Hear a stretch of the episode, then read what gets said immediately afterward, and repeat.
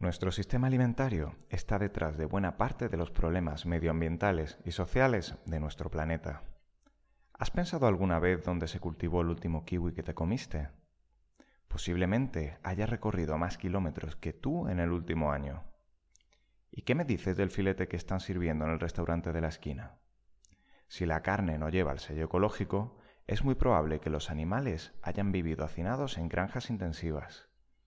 A la vez, el pienso que les ha alimentado posiblemente provenga de grandes plantaciones de cultivo intensivo. Cada año se talan extensas superficies de bosques para su transformación en monocultivos. Pero vayamos por partes. Desde sus orígenes, el ser humano vivió de la caza y la recolección. El hombre prehistórico se movía de un lugar a otro en pequeños grupos, asociándose para protegerse y obtener comida con más facilidad. Pero hace 10.000 años la invención de la agricultura lo cambió todo. Esto supuso un hecho disruptivo que tuvo como consecuencia la creación de los primeros asentamientos. Con el tiempo, las mejoras en las técnicas de cultivo y el desarrollo de la ganadería permitieron que las sociedades aumentaran su complejidad, y fue en gran parte gracias a ello como surgieron las primeras ciudades.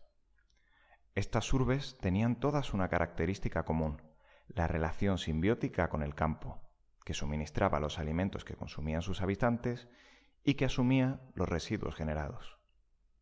Podríamos decir que este hace relativamente poco el éxito de las ciudades se ha basado en la gestión de la producción en sus paisajes próximos y en el abastecimiento mediante el comercio, que progresivamente fue ganando relevancia.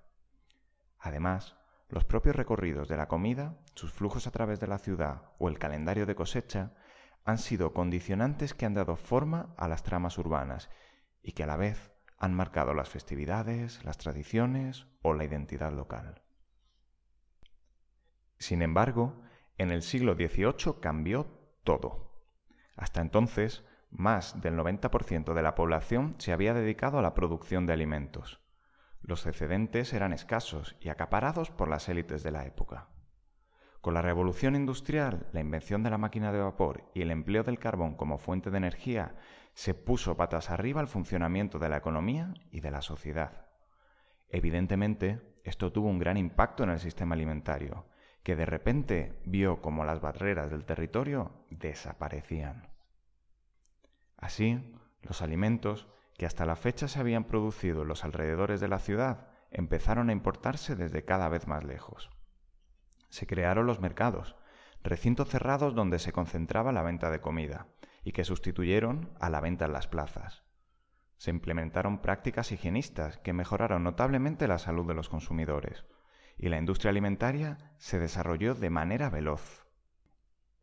En apenas unas décadas se desencadenaron grandes cambios en Occidente que tienen que ver con la producción, la distribución, el procesado, la elaboración o el consumo de alimentos. La industria química, con el desarrollo de fertilizantes procedentes del petróleo, hizo posible un cambio radical en los modos de hacer.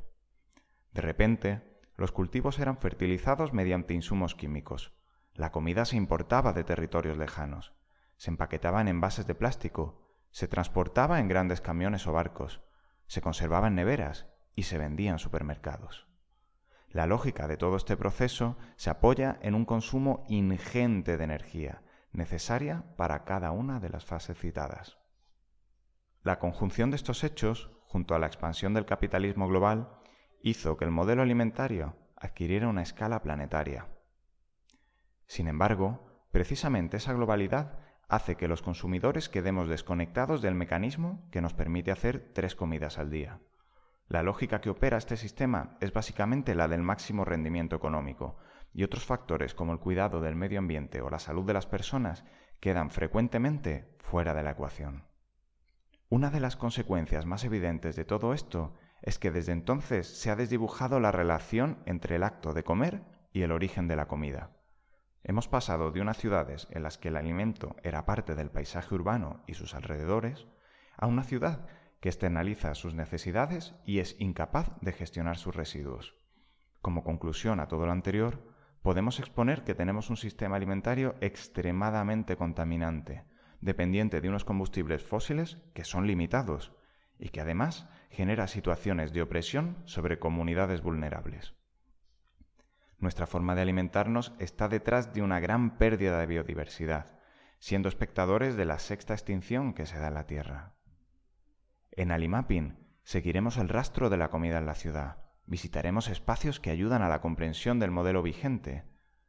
Además, dirigiremos nuestros pasos hacia lugares del cambio, visitando iniciativas que aboguen por un modelo alternativo, más sostenible con el medio ambiente y más justo con las personas.